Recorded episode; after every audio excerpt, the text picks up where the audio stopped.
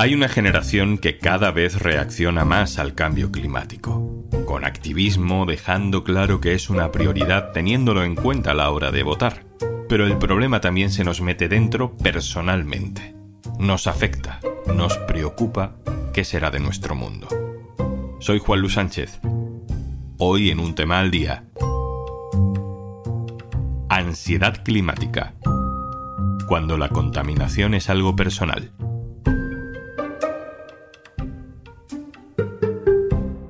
Una cosa antes de empezar. Hola, soy Juanjo de Podimo, otra vez por aquí. Si todavía no has probado nuestra app, te regalamos 60 días para que puedas escuchar un montón de podcasts y audiolibros. Y algunos hasta puedes verlos en vídeo, para que no solo los disfrutes escuchando. Entra en podimo.es barra al día, descarga Podimo, regístrate y consigue tus dos meses gratis.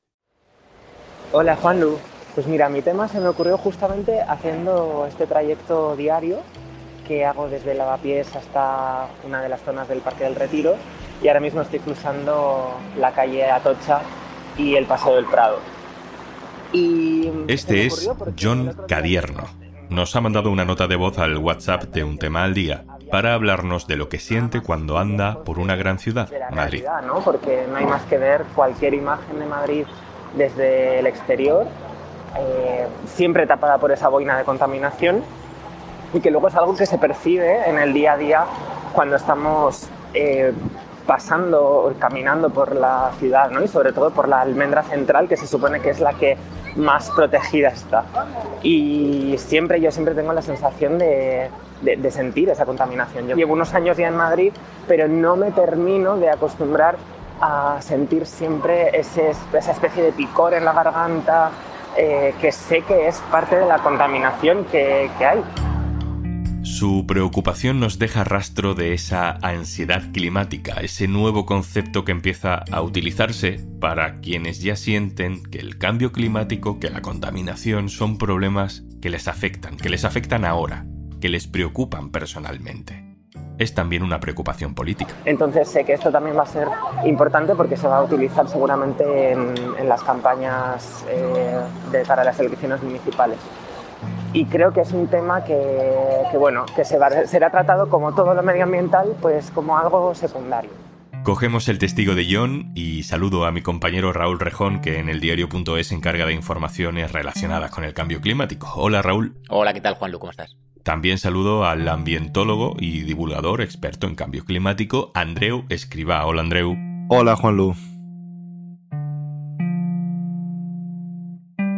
Raúl, en el diario.es hemos podido leer informaciones mm, con titulares como Ya no podemos evitar lo peor del calentamiento global o El cambio climático golpea la salud de los europeos, crecen las muertes por calor, las infecciones tropicales. Es probable que todo esto a mucha gente le provoque una cierta ansiedad, aunque no podemos dejar de contarlo, claro, porque está pasando. Mm, desde luego, personalmente, a mí sí que puedo decir que te crea a veces una sensación de frustración o desesperanza porque es como la fábula de Pedro y el Lobo y vienes contando lo que se viene encima, estamos ya reportando sobre las primeras consecuencias que quizá hayan sido aceleradas de esa enfermedad. Cosas que a lo mejor parecía que lo íbamos a tener que contar dentro de unos años, ya las estamos contando ahora. También en España, porque habitualmente en los primeros sitios donde había impacto, pues puedes pensar en el Ártico, puedes pensar en esas pequeñas eh, islas-estado que suben el nivel del mar y se están quedando sin terreno. Así que en ese sentido sí que te crea una sensación un poco de, entre frustración y, y alarma, ¿no? ¿Tenemos datos que nos cuenten cómo nos está afectando a nuestra salud la crisis climática, no a largo plazo o para otras generaciones, sino ahora mismo, a nosotros. La verdad es que hay un montón de datos, sí, hay un montón de datos.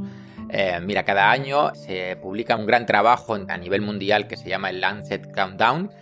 Y el último que nos dieron, que fue en el otoño del 2022, ya hablaba de cómo mm, todas las partes del mundo están afectadas por las muertes por exceso de calor, que habían subido un 68% en las últimas décadas para las personas mayores de 65 años, que son las más vulnerables, y también está totalmente ya afianzado y, comprobado cómo aumentan los ingresos hospitalarios por, problemas respiratorios, por problemas cardiovasculares, como las partículas, micropartículas de, 2,5 micras de, tamaño pueden llegar hasta el intercambio de oxígeno con el aire en, los alveolos pulmonares. Eh, es prácticamente inequívoco. Desde luego que eso sí sería ir contra la ciencia, no, no admitirlo. Andreu, con estos datos, con estas certezas científicas, ¿quiénes son dentro de la población los que más ansiedad climática pueden llegar a sufrir? Bueno, pues en mi experiencia yo diría que la ecoansiedad es muy transversal. La sufre todo el mundo y quizás, sorprendentemente, se manifiesta más en la gente muy joven y en la gente muy mayor. Em, hay una franja intermedia de personas que probablemente eh, por estar en, en, edad laboral, por tener muchísimos otros problemas, porque las vidas son muy complicadas y lamentablemente cada vez más precarias, tienen otras preocupaciones inmediatas que no les dejan ocuparse ¿no? de, esta ecoansiedad. Las personas más jóvenes porque ven lo que les espera y las personas más mayores porque tienen una sensación de desazón, de que esto no va con ellas pero a la vez les gustaría hacer algo y yo creo que aquí lo fundamental es hablar de que esa responsabilización en la lucha climática, no la culpabilización sino la responsabilización, eh, nos, interpela a todas y a todos, en, tengamos la edad que tengamos, incluso con, con 90 o con 100 años, ¿no? Se da esa paradoja, ¿no? Que se da en tantos problemas de la sociedad, que por un lado tenemos muy claro que queremos combatir el cambio climático, pero por otro, tomar medidas concretas, personales o colectivas para llevarlo a la práctica ya es más complicado. Sí, yo creo que es humanamente comprensible porque al final todos estamos a favor del bien y en contra del mal. Y cuando nos preguntan en las encuestas, habitualmente la gente se muestra, vamos, abrumadoramente a favor de combatir el cambio climático, incluso de tomar medidas radicales, ¿no? Después vemos que parte de estas medidas que la ciudadanía entiende como radicales o como realmente transformadoras, estamos hablando de, de reciclaje de plástico, de cambiar el coche eléctrico. Yo creo que ahora mismo hay un gran desconocimiento de lo que implica una acción radical frente al cambio climático, pero si se le informa debidamente de cuáles son los riesgos, las amenazas, los impactos y cuáles son las herramientas colectivas que tenemos a nuestro alcance, ahí sí, ahí es capaz de detectar el tipo de transformaciones que hace falta e incluso mostrarse a favor de ellas, lo cual es muy esperanzador. ¿Crees que hay riesgo de que por esa ansiedad que sufrimos entre todos podemos caer en un cierto pesimismo de que, bueno, ya no se puede hacer nada para evitar el cambio climático, que, que esa parálisis acabe apoderándose de la sociedad y finalmente mm, acabemos no haciendo nada. Sí, de hecho es uno de mis mayores miedos. Hay personas, hay perfiles que yo creo que incluso con buena intención y con sana intención divulgadora de, de, la crisis ambiental, a lo que están llegando es a promover el desánimo, ¿no? Es decir, a hacer pensar que ya no hay nada que hacer que está todo muy mal y que la catástrofe es inevitable. Hay gente que me ha venido y me ha dicho, oye, mm, es que yo el otro día leí una entrevista con esta persona o leí este libro o es que me da la sensación de que no, no hay nada que hacer, ¿no?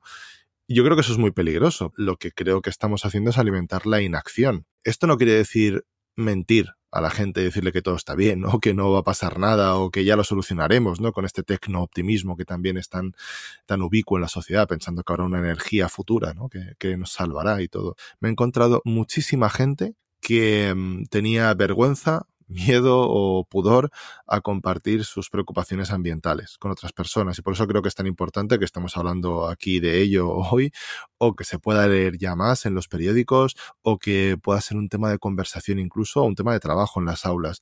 Creo que es importantísimo compartirlo, no quedárnoslo nosotros y nosotras, sino ser capaces de expresarlo, porque ese es el primer paso para luego actuar y transformar.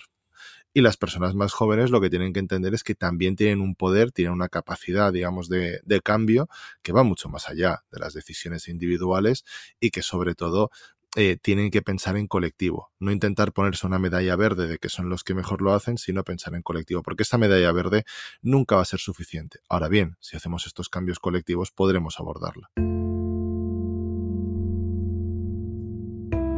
Hay una arquitecta que forma parte del Acuerdo de París contra el Cambio Climático, creo que se llama Lawrence Tubiana, que contaba en una entrevista del diario.es que su solución para esa ansiedad climática era la acción, que lo mejor para evitar la depresión es la acción. Pues mira, cuando entrevistamos a Tubiana, desde luego le preguntamos por este asunto y ella decía que entre la opción de, digamos, dejarse dominar o invadir por la ecoansiedad o esa depresión medioambiental pues ella había encontrado la receta de hacer cosas.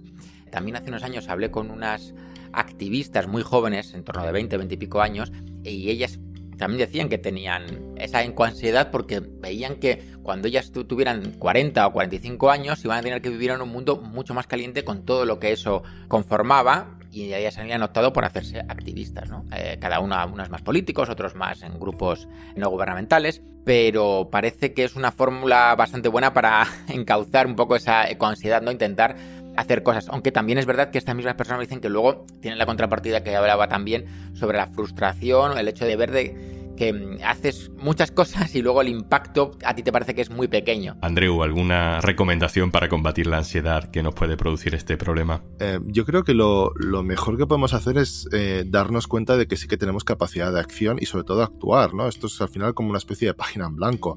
Va pasando el tiempo, pensamos que no hemos escrito nada, que tenemos que escribir, tenemos un bloqueo enorme. Bueno, pongámonos a escribir aunque no sea lo mejor posible. Lo que necesitamos es acción colectiva acción de la mayor cantidad de gente posible, aunque no sea perfecta. Es decir, yo prefiero mil veces que haya un 80% de personas en España que se activen frente a la emergencia climática y que actúen y que hagan cambios de calado, aunque no sean perfectos, es decir, no quiero que dejen de comer carne al 100%, no quiero que ya se prohíban, digamos, eh, limiten y, no vayan a coger el coche nunca más, ni a volar nunca más, pero sí que sean conscientes de cuáles son sus impactos y que traten de reducirlos en gran medida, a que haya un 5% de personas hiperperfectas que no usan plástico, son veganas al 100%, no cogen ni coche, ni avión, ni ningún medio motorizado, etcétera, etcétera. ¿Por qué? Porque al final lo que necesitamos son estos cambios colectivos. Entonces necesitamos esa acción colectiva, transformadora, y a veces lo que pasa es que el hiperperfeccionismo es un obstáculo, es una barrera. No, no vamos a, a, cambiar el sistema de la noche a la mañana. Entonces tenemos que empezar por algún sitio, incluso aunque nos parezca insuficiente. Raúl Rejón, compañero del diario.es especializado en información climática. Gracias, un abrazo. Un abrazo, muchas gracias a vosotros. Andreu Escriba, divulgador, ambientólogo, gracias a ti también, un abrazo. Muchas gracias, un abrazo.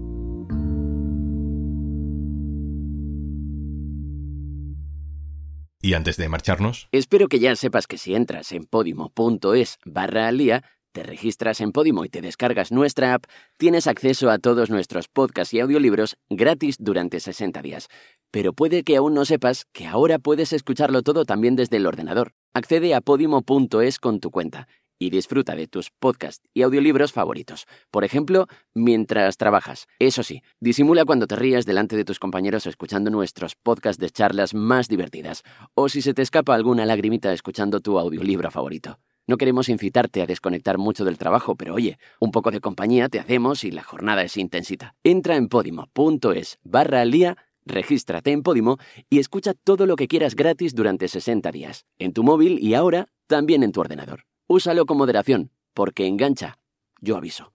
Esto es Un Tema al Día, el podcast del diario.es. Si te gusta lo que hacemos, necesitamos tu apoyo. Hazte socio, hazte socia en el diario.es barra socio. Este podcast lo producen Carmen Ibáñez, Marcos García Santonja e Izaskun Pérez. El montaje es de Pedro Nogales. Yo soy Juan Luis Sánchez. Mañana, otro tema.